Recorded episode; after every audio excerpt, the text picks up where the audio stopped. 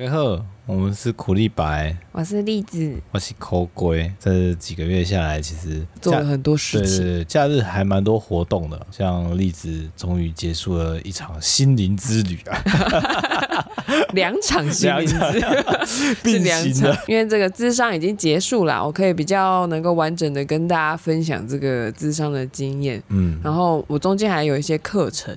嗯，所以就是五月的时候开始咨商嘛，然后大概为期了半年，到今天为止，中间还有写作课啊，嗯、然后像今天也是刚结束的初阶塔罗课啊，哇，全部都跟心灵有关系，好充实哦。老实说，到现在这个年纪，还有谁假日在上一堆课的？我真的是不知道哎。我在想，会不会有一些人觉得去做心理咨商好像是神经病才有的行为？还蛮容易的吧？如果是爸妈那个年代，应该会这样认为吧？对，然后会想说：“哎呦，你要，假设隔壁邻居哈，哎、嗯，隔壁邻居那个老严啊。”听说去看心理医生呢，不知道是怎么了，是婚姻不美满吗？可能要看是哪一种吧。他到底是因为突然脾脾气暴躁，然后是被强制勒令要住院，还是那种我还真的没看过。那是因为大家都不跟你说啊。对啊，乡下也有很多那种喝酒喝到疯掉啊，或者是吸毒啊，嗯，然后完全不可控。但最后到底怎么样，我也不晓得。嗯，像有些会先被抓去派出所住一晚，然后做一些评估，对，会看状况。有很多啊，有些是弄到邻居会帮忙报警，叫救护车都会有这样。我有听朋友讲过，嗯，觉得啊，天啊，如果发生在自己的家人身上的时候，真的好累哦。不过我对心理咨商这件事情啊，我的认识是从那个《无间道》，就是很久以前的港片。对，你说去黑道那边卧底的那个，他要去咨商嘛？对，我一开始的认识就是从那个。那部片，然后还有一些好莱坞的电影，常常会有一些心理医生会跑出来，但是他都有一种高高在上的感觉，我不太确定为什么。当栗子跟我提说，嗯，他觉得他想要去寻求这个算是协助，专业协助，对，因为很多时候就算是家人，我能做到的也只有陪伴，嗯。那专业的建议或者是疗程到底怎么跑，其实我完全不懂。其实我觉得他跟塔罗一样，哎，我意外的发现他们两个一样，哎，心理智商跟塔罗是有一个共通点。比方说塔罗，你是带了一个问题去问，其实心理智商也蛮像的。但是你上塔罗课的时候，老师不是说常常那个人已经心中有答案？对，所以你就是透过这个工具让他自己做决定。那智商也是，就是透过一些对话的引导。然后帮助你发现你内在真正想要的是什么。其实你内心很清楚，只是那个轮廓不是很明显。是这样。然后对话的时候，你就会越来越清楚你要的是什么，这样子就跟塔罗一样。然后那那我想到一种游戏，就是我们心中各想一个动物什么，然后从就是从问题不断的删减、删减、删减，删到最后，你就是可以得到那个答案。但是对方已经想想到一个动物嘛？对，我觉得很接近啊，但还是有点落差。像刚好我们今天有聊到，嗯、因为我们今天是最后一堂嘛，结业式，嗯、他有先告知我说，我可以先想一下，就是最后一堂想要用什么样子的形式结束。然后我原本是想要录音，因为那个我刚看完那个，虽然详实，但还是想吃辣炒年糕，嗯、想说，哎，他可以录音呢。然后我要不要录一下？嗯、因为我说实话，我之前每一次智商，我虽然会做一个 before 的笔记，就是我今天要跟智商师说什么，然后也会做一个 after 笔记，就是我今天体验完了这个东西，得到了什么，整理一下。他可能跟我说什么是我需要去思考的方向跟。有点像是每周作业，你要去反省，就会写那个 after。那当我在想说好，我想要跟他大家分享这个历程的时候，我突然哎、欸、想不起来他说了什么，所以才想要录音。嗯、结果啊，那个诊所那边的规定是不太能录，所以就，就是他其实应该是依各个诊所去，应该应该是吧。其实当初有签那个合约，我没有看很仔细。嗯嗯，所以它里面就有说不能录音这样。应该是有说吧，嗯、这样。而且刚刚你提到，就是你上课之前还要先预习，课后我只有这个才有做，我平常不会做这件事情的，好不好？我想会做这件事情也是因为不便宜啊，真的很贵嘞，它它比健身课还贵。我傻眼，你想，而且我当初还抓说，我三个月就想要结束，嗯、我想要很有效率的做法，没有十二，十二堂，三个月嘛，呵呵呵每周固定一次，三个月十二堂啊，嗯，就拉长到了差不多半年。嗯，嗯这个东西好像真的也不是说短时间内就可以有效果出现。嗯，再加上因为可能是第一次跟这个心理师合作，他必须先了解一下你的成长背景。嗯、如果说我的问题跟原生家庭比较有关的话。那你可能个人的历史没办法靠一两个小时就讲完，尤其在上课之前还没有去还没有想过的话，他讲出来可能会更混乱。不会耶，不会。我的状况应该是不会，因为我跟你们讲过很多次了。没有，我在想说，一般大家来讲的话，如果直接在转述，很容易变成一个流水账，然后心理师就很认真听，很认真听，才能把那个顺序理出来。我不太确定呢，因为我觉得顺序不是很重要，哼，重点是那个结有多大。他要需要被优先处理。嗯，像一开始去进到那个房间之前，就比方说你要如何开始心理智商好了。首先你要去调查每一家诊所的钱，哪一个是你可以负担的？价钱有差哦？有差啊。他是看那个医师是谁来决定的，通常是一定是两千以上。通常，那如果你选的是门诊的话，就是健保给付嘛，嗯，那个就要排队。那如果你内心很急，比方说你急着想自杀，那那可是你又知道其实自己不是很想死，嗯，你你就是很痛苦，嗯，然后你很急，那你可能就是就是直接去插那个自费咨商会比较快，哦，你搞不好先宣泄完哭完，你会缓缓，然后他也会想办法破坏你的计划，哎，破坏计划，对对对，是这样啊，嗯嗯。就是我之前看到那个，如果说是学校的咨商室的老师，嗯、有学生就儿童之类的，就来咨商室说他很想死，辅导老师遇到这种状况要怎么办？嗯，那他今天没有去做，就表示他有些东西还没有准备好。那你要让他永远都没办法准备好。老实说，我从以前都一直不了解辅导室为什么要成立。你很快乐啊，你不需要。对，你没办法了解别人的痛苦，我真的没有办法。这也是好事啊，就是你在后来的人生，你不会浪费那么多的时间成本在处理旧有的问题上。这确实，嗯，就是你可以快乐向前，对对啊，唱你的快乐颂，噔噔噔噔噔。像这样子的近乎半年的时间，嗯，例子你的案例来讲，其实应该算快的。嗯，我们是大概三个月多的时候就已经有很大的进展，但是通常他要确保你不会复发，确、嗯、保不会复发，因为有些人是突然好像顿悟了，但他很快又像是旧的习惯。哦，就好像我突然减肥成功了，然后我又很快去吃回垃圾食物这样，这个比喻很好懂吧？就好吃啊，就好吃啊，啊。那个坏很坏的关系就好吃啊，好难吃好难吃，但是我还是吃啊。你还没问我，那个第一次智商要准备什么？欸、对，你要想象你什么都不知道，小白要问我问题呀、啊啊。对对对对对，首先像呃例子，你查了这个各门诊的那个价钱分类，嗯。嗯然后终于选定一个自己可以负担的价钱。对，其实也是人家推荐我的啦。哦，是哦，有朋友还是、嗯、朋友的朋友的朋友的朋友，可能有在那里就对对对，因为有些人是会有经验这样轮流转，然后你会去看 Google 的评价，嗯、然后你就想说评价，很小屁。Google 上面还是有人会评价的好吗？你为什么笑这么开心？没有，我就觉得好像找餐厅一样。对啊，对啊，没有错啊。我比较感医生好烂啊。不是有一些，甚至是看感冒的，有些诊所不是也会有人评吗？对啊，就什么柜台服务很差什么的。就是我皱眉。我们在乎的应该是医术好不好？你的病有没有好？老实讲，因为我从从来没有看过什么大病。或者是很特殊的疾病，嗯、大致上就哦，你的比赛啊，那个吃个喝个感冒糖浆，吃个药就结束了。你，底子不错嘛。对啊，嗯、所以就是你去之前就想象过吗？想象什么？想象这个那个智商室到底长什么样子？哎、欸，它其实会有照片，会有照片呢、啊。你网络上看都看得到啊。然后再加上电影跟影集的补辅助，其实你是可以猜想得出来。再加上我之前有看那些心理类的。书籍还有一些，嗯、比方说邓惠文医师的频道啊，或者什么，他们会聊他们咨商的过程，嗯、就是咨商客人的过程。嗯，你就会大概知道说，哦，其实他们也需要自己有一个督导，嗯，就是心理治疗师他也是有督导会来辅导他们因为其实做这个智商是很耗能的。嗯嗯嗯嗯。我进去的时候我就知道，我一定要聊我的童年。是哦，因为你，所以你我的那个问题就，就是其实蛮神奇的，就是当时你一进去，在那个情况下是两个完全的陌生人。嗯嗯。然后你只知道说对方是一个医生，但是我能够到底。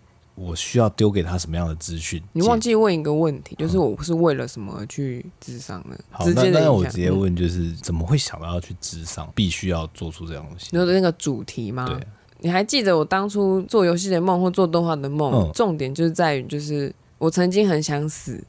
但是我活下来了，我没有选择死亡。这第一个我怕痛，就 是第二个就是有一些目标，就是很想要告诉，就是跟我处境相关的人，就是我还在这里，我还活着，表示其实他们也可以做得到，还可以撑到这个，也不能说撑，就是也是可以走到这个地步。嗯，可是我我明明应该已经过得比以前好了，可是我居然在做工作的时候会一直想到，就很像是那个灵魂急转弯。嗯，他不是那个灵魂 lost 的时候。他找不到那个火花嘛？对。然后他被那个男主角讲说：“那个是我的火花，才不是你的。”巴拉巴拉。然后他不是就沦陷了、沉沦了？他他那个影子不是就会说什么？你怎样怎样讲？你怎样怎样讲？嗯。就那个声音居然在我平常上班的时候一直浮现，打扰我的上班，困扰我非常久。那可能这种时候遇到一些可能家族的人传了一些什么过来啊，或者是什么讯息过来的时候，他就会很明显。明明我客观的看那个讯息，就是。没什么大不了的事情，就可能早安、晚安、午安，我会很气。是哦，嗯，我有个很愤怒的情绪。那个其实愤怒的东西还没有算排解的非常的完整，最重要的那个东西已经在这个疗程里面就是已经结束了。嗯，就是如果我现在不赶快记下来的话，我很快就会忘记。嗯 嗯，所以那个时候是我记得要先填单嘛，毕竟诊所也不认识你，他也不知道安排哪个医生给你。所以你要等于要写一个单子，就是线上先填单哦，哦。线上填，我以为到现场的时候他会给一个。没没，因为是线上先预约嘛，哼然后先填单，然后先压押金，因为有些人好像会落跑还是什么的，所以 所以那个押金是要给那个咨商师的车马费的概念这样。嗯嗯、然后就填一填之后，就是核心的，所以它它内容叙述可能就是有点像自己的简介。对，他可能就是会问你说，你这次想要咨商的主题是什么呢？然后这个持续了多久呢？或是什么什么，就是问一些状况，你就直接填上去。嗯嗯，对对。然后他也会稍微问一下你扣扣有多少，就是你可以承受的范围在哪里。他不会直接问你说你年薪多少，没有没有他是你可以接受多少范围的价格。嗯嗯，那个就可能就是在那边。总金额还是一堂的？我有点忘记了耶，就是你，你赶快打开，你就知道。哦、好，好，好，我也来看看。嗯、呃，对对，然后就，因为我哭不出来，为什么？他说你只是干眼症而已，泪腺不发达而已，要多喝水。就就是甜，然后我那个主题应该是，我说我内心有一股恨意，嗯，很浓的恨意，我没办法消除它，很像是会变杀人魔之类的。对对。我那时候的比喻比较像是，我很想把一些人的假面具扯下来，嗯，然后公诸于世，说这个人就有多糟糕，你看看这个人，嗯，这所以这是一开始智商的主题，这也很明确，就是跟家庭有关系，嗯，所以一开始的时候我已经做好了心理准备，就是一定会问我是怎么长大的，嗯，这样，所以所以。当你们一坐下来的时候，其实是心理师先开口。对对对，我还记得第一节的印象就是他会说要不要聊一下，就是你为什么要来做心理智商？那你就讲一讲之后，你可能像我就会直接说，我好紧张哦。可是现在就是一直在东看看西看看这样，环境也不熟悉，人也不熟悉。我坐下来，我甚至不知道这个流程要怎么跑。然后他就说：“那你要听听看，就是这个流程大概怎么样嘛？”我说：“好好，你先讲，那我我。”来沉淀一下，我要等一下要说什么呢？嗯嗯，总是还是有个概论，有个目录可以搜寻这样。对，可他那时候说什么我已经忘了。嗯，他好像有先跟我说，就是如果是短的咨商的话是三个月，然后如果是六个月以上的话就算长期。所以我现在这个就是因为是六个月，所以算长期，刚刚好要进入长期这样子。嗯。因为我印象你当时去有想说，哎，上是不是两三堂就可以结束？对，我有问，结果他说通常大家觉得比较有感是至少十二次。我没有想过会这么久，需要拉这么长的时间。对我也没有想过，因为我一直觉一直以为这种心理智商就是一种像我看医生一样，嗯，看感冒我看三次已经很严重哎。可是像如果是针灸疗程的话，就是要六次啊，所以其实这个。嗯嗯，我觉得是可以有迹可循的。嗯，所以我的荷包也瘦了不少。所以第一堂那时候你去开始的时候，就是像在访谈一样。对啊，就会突然不知道开始怎么讲。对我来说，就是我比较适合被问问题。嗯，我很少会自己就是开口陈述。如果是对陌生人的话，当时确实也是个陌生人。对，所以心理师就问我说：“那你是怎么长大的呢？”嗯，然后就。先宕机了一阵子，我就说这个要从何讲起呢？要从小学还是幼稚园开始讲吗？我有记忆以来吗？从我幼有记忆以来吗？他他可能就会稍微引导你说，那你是在什么样子的家庭？大概是什么样的形式？嗯，有没有什么兄弟姐妹啊，或什么的、嗯、这种状况开始引导？那其实我自己算还蛮会讲话的嘛，嗯，叽里呱啦叽里呱啦，可以这么说。然后就会自己滔滔不绝的讲一些问题，这样的一些。事情，嗯，当你回答这些事情的时候，心里是有给你任何的回复吗？或反馈之类的？他通常会去接住你的情绪。我那时候的重点就在于，我有个很恨的恨意，我无法控制。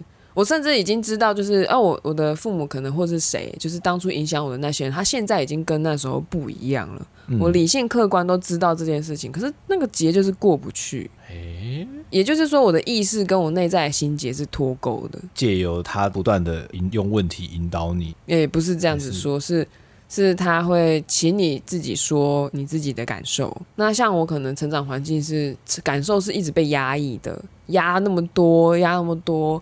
那可能跟你吵架的时候，你用沉默来压我啊？对，嗯，对呀，那也是一种压。嗯，所以对我来说，就是这个连接就会很强，就是我是很抑郁的。嗯，抑郁症问题不是那个抑郁，这个人没有在听我讲话，我知道啦。这就是为什么我会愤怒。所以第一堂课状况，第一堂课，我就觉得那好像是上课啊。我觉得很像啊，蛮像的。啊、我后来都是说，老公，我下课喽。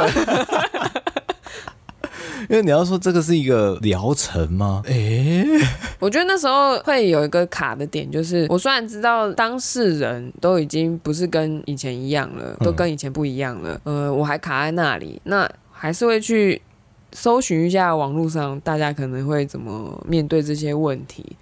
然后你就会看到很多对我来说是八股文的东西，嗯，比方说天下无不是的父母啊，孝顺本来就是应该的，啊，巴拉巴拉巴拉巴拉巴拉一大堆的时候，你就会突然觉得什么鸟东西？这不是在长辈群里面常常会出现的东西？但是你会发现这个东西居然好像搭电梯一样的，还会在我们类似的人里面出现。是哦。有可能有啊，可能不是同年龄，但是年龄很接近。有有。然后他可能就会告诉你说：“啊，就是这样子啊，啊，父母就是这样子啊，你只能这样子顺从他的意思啊。” 他可能不是完全的承接说，呃，就是要那个意思，但是他还是有一种没有要解决的意思。你的困扰跟什么，他没有要接住。那那个心理师他扮演的角色就比较像是他会接住你的情绪。嗯嗯，我刚刚不是有说一个恨意吗？对，其实老实讲，我一直不知道你这个恨意是怎么产生，就是他他他他。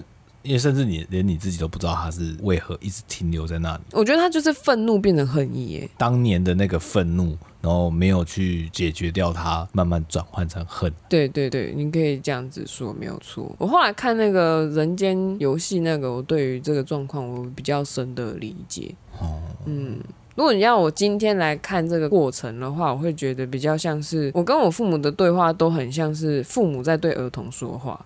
就是父母自我跟儿童自我在对话。父母就是先讲一下那个人间游戏的它的逻辑好了。每个人呢都会有三个自我，一个是父母自我，一个是成人自我，然后一个是儿童自我。嗯，儿童自我你可以想的简单一点，就是我跟你我们谈恋爱玩在一起，可能我们很开心，是因为儿童自我会互相游戏。对，那今天。比方说你做错事情了，我在教训你。比方说怎么摔到我的 iPad，嗯，那就是我的父母自我在跟你的儿童自我在讲，因为你在逃避嘛。你觉得你可能逃避了，就觉得不想认错啊，或是那不是我摔的，那个是他自己不知道为什么在那里自己掉下来的。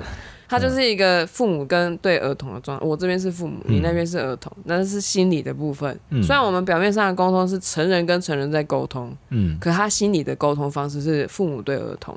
那我的这边的问题就是，我有青少年时期嘛？其实成人自我应该会在这个过程中慢慢的，其实他从出生的时候就一直在培养，应该会表达自我或者什么东西。嗯，可是那个成人自我的声音从来没有出现过，从来没有被压抑嘛。哦嗯、我要表达的时候，别人觉得侵犯他的舒适圈，就直接打压我，用他的父母我来打压我。然后我就会陷入那个儿童我的状况，就是不要再骂我了。我已经这样，我已经努力过了，你为什么还要骂我？嗯，嗯，然后那个累积的愤怒值就是很高，就是承认我一直有声音想说，然后你就想像那些抗议团体。就是一个高压政治，然后就是有个抗议团体，四处游行又被打压，对对对对对，然后就是想要去申请，就是用各种刁难的理由驳回你的文件，嗯、嗯嗯，是不是会活在一个非常愤怒的那个群众意识里面？会啊，会啊，就会变成一个愤怒愤世青年，最后你就开始丢炸弹啊，对，丢汽油弹啊，当当催泪瓦斯啊，当我没有办法走正常流程的东西。它就会歪掉，这样就是类似像这样的情况，就是我的自我意识一直都没办法表达。嗯，你也可以从那个家里面的房间来讲，我没有个人的房间，虽然我的东西到处都是，但是也到处都不是你的房间。嗯、那就是我的自我界限就是跟大家混在一起，所以大家都可以亲门踏户。为什么这个问题会一直在？因为我没有设立我的自我界限，然后他们认为这是应该的，就是你不就是这样子吗？你的资源就是我的资源呐、啊。那我今天资源不够了，我就跟你拿、啊。嗯嗯，你没有被掠夺过，你不晓得。我没有被掠夺这么严重。嗯，因为我那时候在陈述我的童年经验的时候，智商师就一直觉得，哇，你整个是被掠夺，哎，就是你是被有一种很严重的剥夺感。嗯，嗯，那你也可以说我是这样子跟我自己讲这个故事的，可能在别人的角色里面，他们的立场就觉得没有啊，我我过得很爽啊，这样。老妖不是就很爽吗？很自由自在这样。就是因为这是你的观点。这并不代表这是父母，他们也有同样的观点。他们有自己的难处，这个是成长的我知道的，嗯、成人的我知道的，但我没办法原谅啊。你在我的青春期的时候缺席，或者是那种忽视，嗯，我要怎么原谅你？你就不在那里啊。你就是那个回忆中的玛尼啊，你就是不在那里啊。老实说，像这样的这些情绪，当如果你是跟我讲，我也没有办法好好的给你一些回应，或者真的是。接住这个情绪，我知道啊，所以我会变得更痛苦，我会会陷入一种，就是啊，我连老公都不懂我。但是但是这个太专业，我我无法去嗯去处理这些事情。老实讲，我身为一个伴侣，我能提供的真的就是我尽量给你更多的自由的空间，不要再再继续受限。其实我内心之前会对你有期待，就是你会开窍，开窍，就是突然知道要怎么，就是跟我讲这些心理东西，然后引导我。这样你就不用花钱去开心。对，但这太难了啊！我必须说，就是像这种成长的过程中遇到这些课题，嗯、我们都遇到都完全不一样。当然，我后来才知道说，哦，原来不是每个人都幸福快乐的，嗯，才会比较可以稍微的解。嗯嗯，但要做到换位，其实我真的太难了。我觉得对我来讲，它有它的难处。嗯，这可能是我自己人格上的。呃，是特质也是缺陷嘛？嗯，心理医师这些智商师们，他能怎么去接住你的这个情绪？其实我还是很难想象的。讲简单一点，比方说你看到对面一个人在生气，然后你就会问他说：“嗯、你现在在生气吗？”那这个人可能就会说：“对，我正在生气。嗯”那你可以说说你的感觉吗？他可能就会讲一些感觉。但有些人可能是不知道那个感觉是什么，对方可能就会给一些 keyword。然后让你延续，可是因为我是很清楚的人，只是因为都没有人来问我的感觉。然后今天有人问我之后，我就啪，血红喽，都给你啊，Loki 啊，对对。所以那时候我讲完我的童年的一些，对我来说是创伤，因为那个被剥夺感还有忽视感。其实最大的伤害应该算是我那时候做什么事情都有一点绑手绑脚。嗯，不是因为我不会做哦，是因为我做的好了之后，就有人跟我说，你永远不会比你哥哥好。然后当我其实一直都做的这么好，然后突然因为有一个人搞砸事情，然后就被威胁说你不要跟那个人一样。然后我就想说，可是你没有看我现在的表现其实是很稳定的吗？哦、我我既不用你担心成绩，也不用担心就是我会乱跑。然后我我自己的事情我都我非常早熟跟独立的一个人，才国小。国中生，然后基本上你什么事情都不用担心，别人都会说哇，你好，你的那个女儿好好棒哦，你怎么养的？然后家里面长辈的人就会说啊，我也没有教什么啦，哎呀，就是这种路线。然后今天四下无人的时候，他居然用这样的语言对付我，嗯，我我内心就是愤怒啊，就是觉得说要第一名有何用？要这个竞争有何用？我现在做了这些事情，你们有在在乎吗？然后我做到这些东西，我再怎么好。你就用一个更好的来压我，那我今天也没多差，你就会跟我一直警告我说你不能那么差。那你有看到我在哪里吗？嗯，然后这个东西延续了好几年，嗯，是用年来计算，你每一天都是这样过的。所以那那个混沌的心灵不断，呃，因为那个沉那个沉沦的那个心灵状态就一直在那边徘徊徘徊啊。没有，它是一个，我必须说我的脑子还算很清楚，嗯，所以我一直在收集证据，要证明他们对我很差。嗯，这就是那个儿童我，就是他会一直要证明说他们不好，不是我的问题，嗯、小朋友的推卸责任嘛。嗯嗯，那这个东西居然被我带到了出社会，就是我发现我难以承担责任。嗯嗯，我也必须说很庆幸。嗯。就是我们还可以支撑得了这个心智商的费用。其实我觉得光要去去智商这件事情就已经是一个像是有要要有勇气吗？嗯，对我来说不是勇气的问题。可是讲到智商这件事情，我还是有一个很气的事情。我之前有一个朋友突然跑到我家，然后就跟我家里面人说什么，他觉得我需要去心理智商。嗯，这个很伤我，嗯，伤的非常重，我就跟这个人断交了。我自己的角度看，就是会觉得你可能觉得你在帮我，但是从我的角度看，我觉得你自我感觉良好，你以为你在帮我。对方的父母我，他认为我是为你好。我觉得很多时候跟朋友讨论事情，常常会往这种方向走。大家都认为说，像说以感情关系来讲哦，啊，男朋友对你不好，分啊。再交新的啊！以现在最后面几次的智商，当你已经知道哦，我智商智商已经到尾声了。嗯，我在聊工作啊。就像我如果说自己上健身的教练课，嗯，在最尾声的那几堂，嗯，可能他就会告诉你说，好，那你现在到一个程度了，那你之后你要怎么自己去训练啊？寻找菜单，持续你的之后的计划是什么？他可能会给你一些建议，这样子吗？对，可以这么说。智商的话不会有这个部分。其实之前我们有讨论过这件事情，因为我有跟他说，就是我先生现在很忙碌，嗯，就是忙到就是晚上十点、十一点之后才会到家，可是我们基本上也要准备睡了，所以他现在没办法支持我，就是比方说我现在想要发展什么兴趣，或是延伸什么东西，嗯、就没有人陪伴。然后如果说问我的朋友圈有没有人可以这样子，我就想说没有啊，大家都有自己的生活圈，而且我也不知道怎么开口。出社会之后，时间成本是很高的。然后我会觉得，就某方面来说，因为我们公司的环境比较安逸，也比较封闭，然后大家都算是很认真做自己的事情。其实社交时间真的是有点过短。那我回家可能就是面对冷把而已，没有说人话的机会。所以我一开就是到后面四堂还是五堂的时候，其实前面问题已经解决。我那时候就有说，嗯，我觉得我好像需要暂暂时延长这个智商的原因是我需要有个人可以讲话。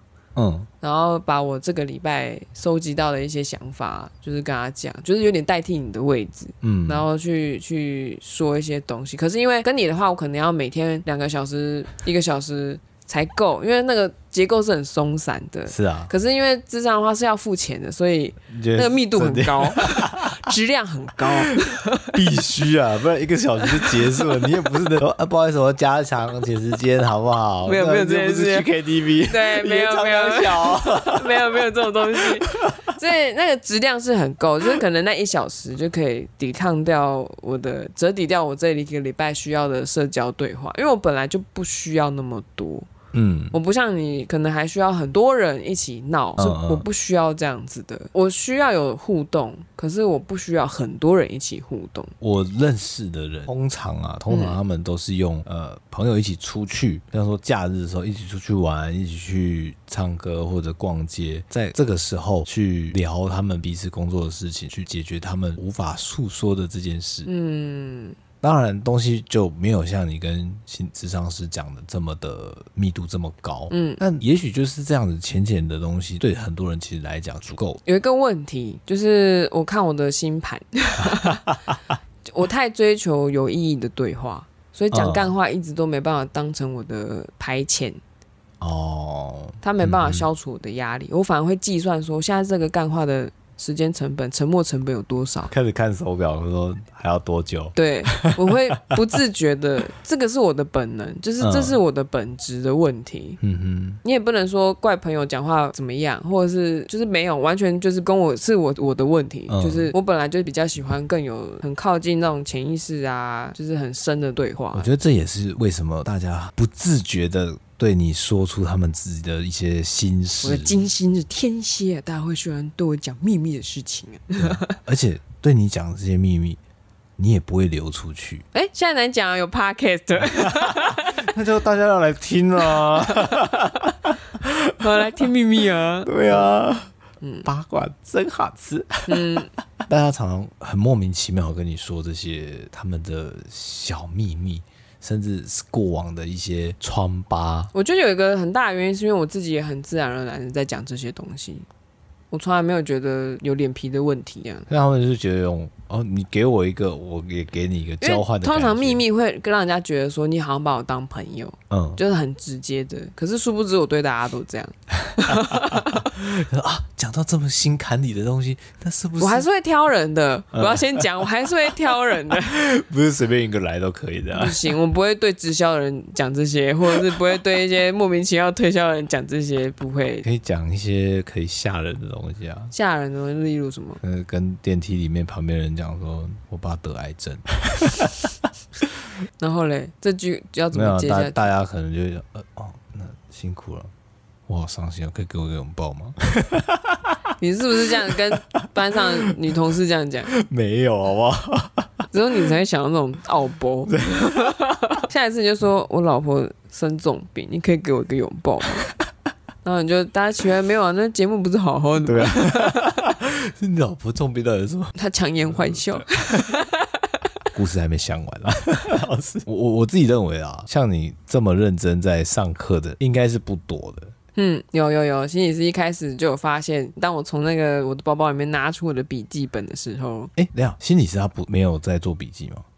他是事后才做的。所以我觉得很厉害，这是一个特殊技能。天哪，他要记一个小时，五十分钟，然后他要摘要重点。所以你自己如果完全忘记那五十分钟有什么的话，他下一次他会问你说：“你还记得上一次聊什么吗？”你就说：“我不记得，你可以提示我吗？”他说：“让我看一下我的笔记。”你会很佩服他。好 好想借他笔记本来看看，知道吗？那你写了什么？嗯。你在他讲的过程就会开始笔记吗？我们就是两个很端庄的人坐在各自的椅子上互看，然后对话。然后像现在这样，我们那样互相直视对方这样。对对，但是就是坐那种像很像沙发椅的椅子。嗯嗯，吴谦到底是这样演的？对，就是跟电影一样吧。对对对，然后并并没有拿出纸笔，然后是、嗯、是我通常会记下我要讲什么时候，我才会我会拿你的本本来看一下。就是我说我有记下来，然后我就直接拿出来。嗯、我说我想要。谈一下这个，因为这是我之前想到的。然后他那时候就有先跟我说，蛮有趣的，因为大部分的客户就是坐在那里，哦，我就是心里有遇到问题，你要帮我解决啊。我就哦，这个人钱一点多。他说还蛮多人会沉默的。我就那时候就想说，哦，贫穷限制了我的想象。我觉得也不是说贫穷，因为老实讲，如果我觉得我心中，就以我哭不出来这个事情为例子好了。嗯我去，然后说：“哎、欸，我哭不出来。”然后那那你有什么心理？想不到，联想到什么事情？没有啊，我生活过得还不错啊。其实我觉得这个超难，反正如果说真的有点的话，会超难治。有点，就是这个点很难治。哼，假设你哭不出来，其实是有心结，可是连你本人都不知道他在哪的话，很难。他这会让我想到理科太太，她去咨商，然后他就说他是外婆过世吗？嗯，然后他隔了十六年之后才哭出来。他说他现在回想，就是其实当时我很难过，可他就觉得说，哦，就人死了，就这样啊。结果他隔了十六年开始接受智商之后才哭出来。嗯，所以我那时候我跟你交往的时候，其实我有觉得你有一点点这个味道，因为大家都会强调过度理性，可是我觉得过度理性其实是一个非常极端情绪的问题，就是你就是把所有的感觉都压下来嘛。嗯，所以你连带正面的、负面的，其实我觉得情绪没有分正负啦，它就只是一个状态。嗯，那你一压的时候，对你的整个人来说。他悲伤压下来了，那他快乐也压下来了。嗯嗯，所以之前我才会推荐那个萨提尔的自我觉察练习。我虽然看完了，但是我没有做练习。他的重点是在于说，假设苦瓜觉得自己是一个偏向理性思考的人，好了，认为这件事情很多事情是没什么大不了的。可是，在旁边的人看来，就是比方说人死了，或者是什么虫挂了，或者什么很伤心。其实应该要伤心的时候。嗯你不伤心，你只是觉得生死有命，富贵在天。其实我反而觉得说，你为什么会这样？嗯嗯，就表示有一点不平衡。哦、就是你这个情境，照理说他应该要自然的感情抒发，你没有，嗯、然后你偏过度理性。就是我们讲的这个理性，比较像是条列式思考，就是比较偏思考的范围，就是觉得好没什么好哭的，那你往那边偏。然后过度情绪的话，就是太暴躁的人啊，很像那种过度激烈的人。才会被说是情绪很差。嗯嗯嗯。可是可是没有人说过度冷静的人情绪很差。我这个我觉得很怪。我想说，这确实。如果有个免疫系统，就是这个很好笑。就是之前我跟朋友聊天，他说，因为他很常过敏，他说，可是大家都说过敏的人啊，就是免疫系统很强。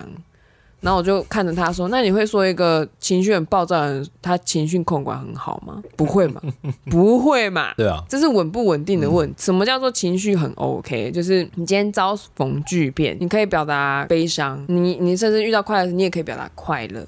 嗯，可是你会回来，回来那个普通值。嗯，回不来的，就是过度。所以你过度理性、过度暴躁，就是都你没办法回到那个零的原点。”嗯，那这个应该都是有点问题。为什么你会一直让自己处在那个状态？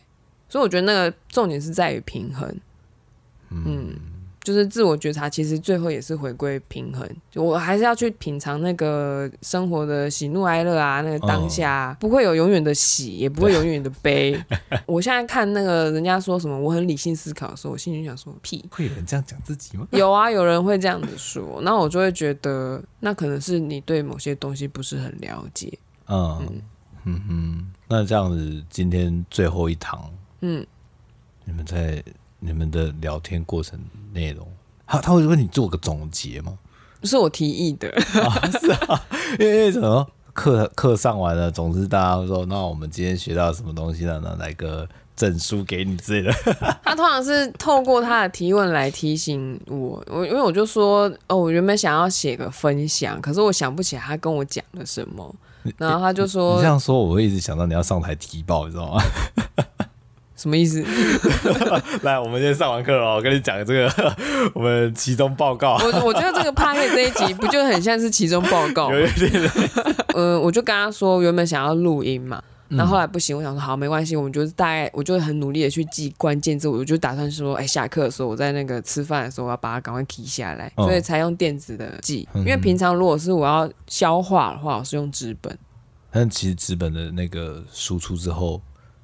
手写感觉还是比较能够记下来。可是手写有个问题，就是我那是抒发，我抒发完他走了就走了。哦，那这个电子记录的话，就是记录一个事件，你还可以再重复的对，在脑脑脑子里面复习，但是它比较没有整理这这个部分，它不会有那种嗯，我好像在发想心智图，然后有一个突发奇想，没有没有，它是就是做记录而已。所以这两个工具对我来说是有很严重的差异的，嗯，那个落差很大。我用纸本的话，完全就是在整理我的脑子。嗯，那如果用电子产品的话，就是在做记录。所以像今天，呃，你就自己帮自己做一个总结，这样吗？我请心理师帮协助我，因为他就说，重点是我记得什么，整理什么，然后哪些改变对我来说是很，嗯，这样回顾起来很明显的。嗯，然后我就说，第一个就是。我放下了那个父母要改变这件事情是我责任的这件事，只要放弃这件事情，我就那个憎恨就不见了。这这么快？嗯，会瞬间顿悟这种。智商到第三个月的时候，那个顿悟瞬间才来。可是智商是有说这个算快，嗯，因为他说有些人五十几岁还是不认识自己啊。啊，正常啊，很多啊，浑浑噩噩活一辈子的人一堆啊。然后，然后那个之后就是一直在。继续会去观察，说那我还有没有在上班的时候那些声音、那些黑影会不会一直出来？嗯、我就说没有了，他们不见了。哦，嗯，而且很很妙的是，并不是他直接跟我说，你放下了对父母期待他们改变的这个责任，你就会好了。嗯、是他会问我说，那你是不是还期待？父母改变，他这个东西进到我就等于对我的脑子潜意识提问嘛，因为那个空间是个安全的空间，他你可以确保自己在这边说的任何话不会遭受到任何的质疑，这个很重要，他不会批判你说的任何话。我就会问我自己，我期待父母改变吗？可是我内心又有一个声音，就是告诉我说，没有啊，他们不会变啊，他们就这个样。那为什么我会这么的执着于这件事情呢？我的那个脑子就转很快。顿悟的那一天，就是他问我的时候。我就说我没有期待他们会改变，因为我知道他们不会变。嗯，但我好像又觉得我应该要让他们意识到这一点，就是去帮助他们成长。然后脱离这个困境，因为他们有在一个很神奇的困境。然后我觉得那个困境是，不就这样这样这样就结束了吗？就是我自己在旁边看，就是觉得他们自己也纠结在自己的童年，他们也有很多自己的心结，这都是成人的我看得到的。所以这就是为什么我只能把那个恨埋在心里面，我根本就没从来根本就没有在怪他们。嗯，虽然前面包装的那个愤怒好像是这么一回事，可是不是这个样子的。对，那我就会自问自答，我就把那个自问自答，就是在那个空间也是直接讲出来，嗯、然后我就突然蹦出了一句，就是、哦、我没有期待他们，因为他们也不会变，我只是觉得希望他们可以知道，他们也有可能是错的，嗯，就只要体察到这一点，当一个开始就好，我的愿望就这样。然后为什么会希望他们这样子呢？是因为我觉得要让他们察觉到这一点是我的责任吗？我这样一讲完的时候，你就看到智商师的眼睛亮起来了，你知道他在笑，然后我就看着他说：“嗯、你在笑对不对？”那个我一讲完的时候，因为我还蛮常自我去觉察内在的感受，嗯，所以当我一讲完的时候，右边的这个感知就会告诉我说：“你找到那个点了。”突然一阵寂寞，因为这个这个感受对对我来讲是很深的。啊什么？对我来讲，这样的感受是非常深沉的东西。深沉哦，不是很陌生的深，是深沉的是 deep，对，非常 deep。它不是常常会出现，偶尔来。但是你有过吗？也许有，可是不是关于心理层面的东西。嗯，那不然是什么？我忘了。想开了一些事情。也许吧，真是真的。这就是你哭不出来的原因吗？我我不知道啊，就是我我自己不太清楚那个是什么，但是曾经似乎有这么一两次过。嗯，呃，开关转换转过去之后，但是那个。已经很遥远了，我也搞不清楚那是什么。哦，这说明了记录的重要啊。嗯，我好像也是因为一直写，一直写，写到某一天之后，就是睡觉或睡饱了干嘛，啊，他他脑子会自动解答。嗯嗯，像今天你说心理师也跟你。小小谈到了一些心底话，啊，心底话哪一个？说他有在出书啊，写、oh, 文章，oh, oh. 这个是可以跟跟客户说吗？可以吧？也是宣传自己嘛？对啊，应该没有什么不能讲的吧？嗯、之前有一次比较有趣的是那个在讲那个我很难拒绝别人这件事情，我就说通常我要压抑我的任性，然后他就突然说，其实我接下来讲一件就是不是一个身为咨商师该讲的话。哎呦，哎。身份还可以切来切去啊！他还是有说，有先提前声明，嗯、他会很希望说我去直接张开那个自我界限，就是老娘不想做这件事情，怎样？哎、欸，智商师不应该建议人家这样？他说，通常智商是不建议的。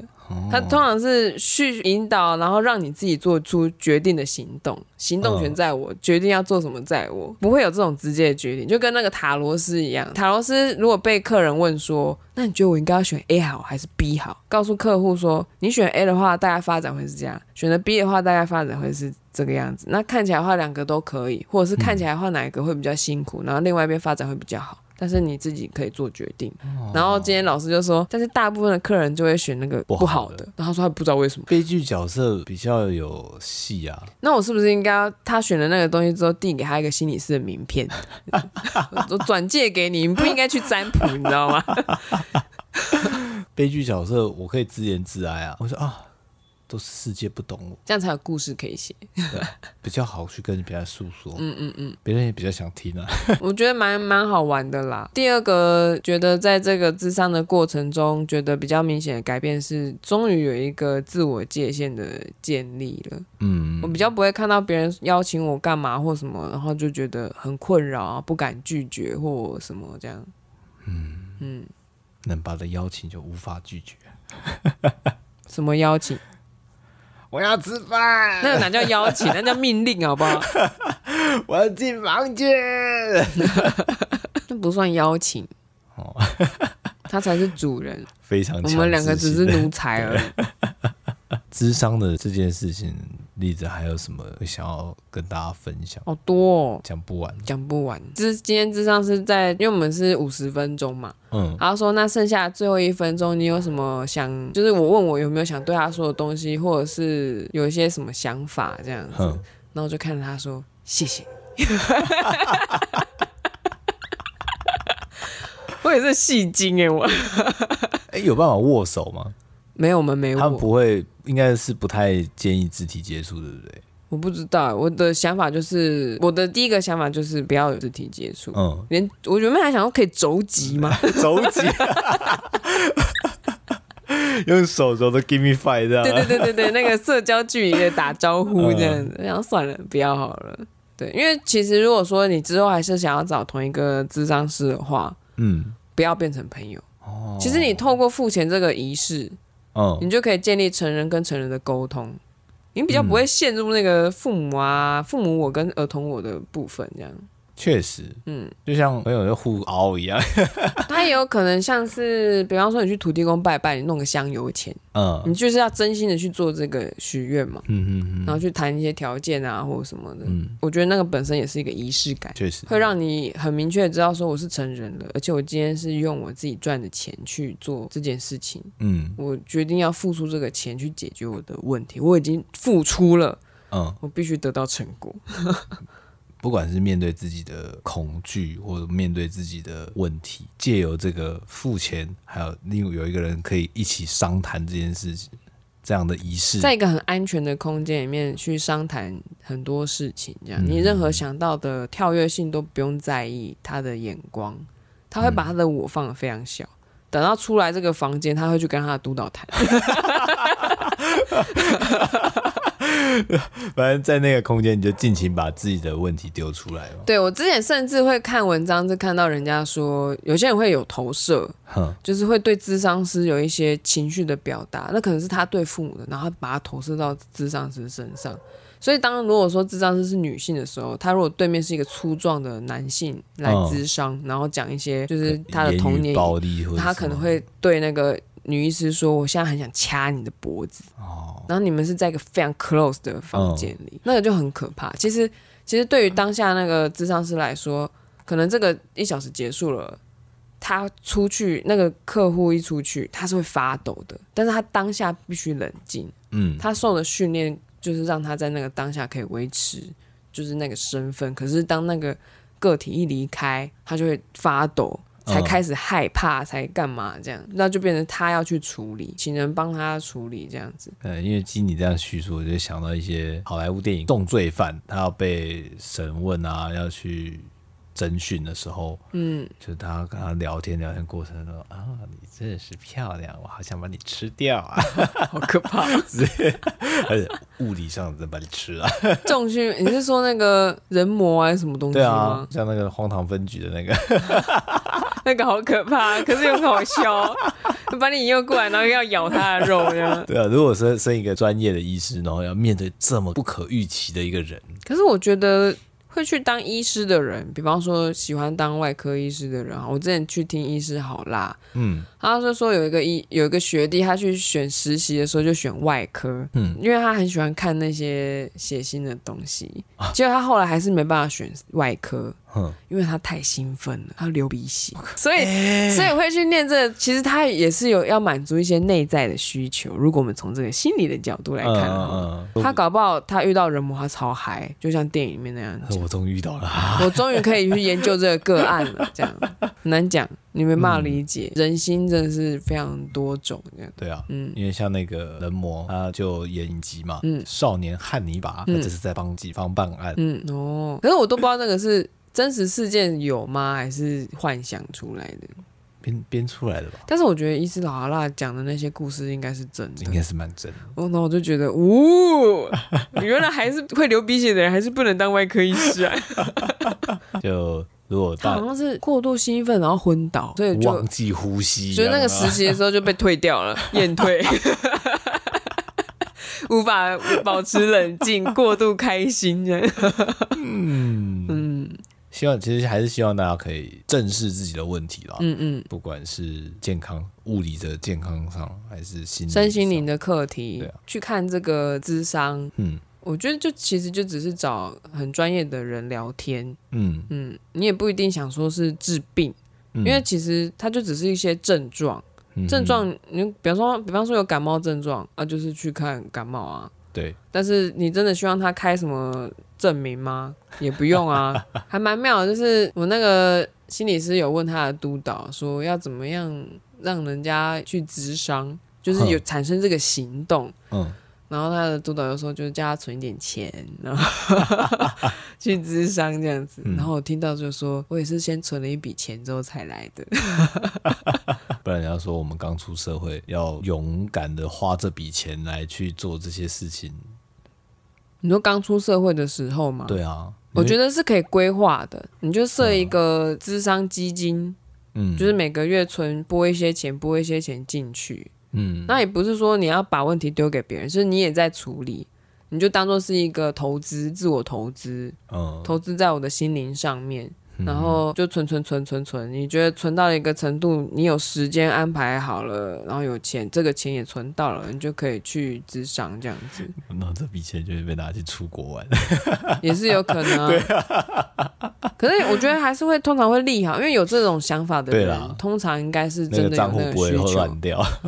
会有那个需求的人会脑子蛮清楚的。嗯。其实他们都有意识到自己需要这件事情，本身就已经跨出很大一步了。嗯。有所谓第一堂试着去咨询，就是什么试用之类的这种吗？我不知道哎、欸，可能要看诊所吧。毕、嗯、竟我也只有去这一次，想不到就有效果了。对啊，所以当我跟那治疗师说谢谢你之后，他其实马上就跟我说谢谢你也这么的用心认真参与。这是一个互必须要互相抛接球吗？嗯嗯嗯。而最近有朋友跟我说，他觉得我非常的会接球跟抛球。哦，跟你不一样，二传手啊！再怎么刁钻的角度，我都传得到。就我比较会让那个话题延续下去，才会让人家一直觉得有机可乘。可是我每次都会怪对方说：“你怎么都看不出来我在讲客套话？” 客套到人家看不出来，客套到别人以为我是真心的啊！对啊，太厉害了，这是形象的关系啊。老实讲，我会觉得这是形象。我不需要这个包袱。今天也有讲到，就是这是一个包袱。我我只是让人家觉得好像很可靠，那个氛围啊，很成熟啊。嗯。可是我内心都知道那不是真的。我觉得我我的理想健康的三十岁不是这样子的心灵状态。我们还有很长的时间可以。好好的努力，那我们今天就先这样子啦。希望我的智商经验让你觉得不孤单，没有解决不了的问题，只有不想解决的心。真是金句啊！说在这里太棒了，你好油哦。好了，先这样了，大家拜拜，拜拜。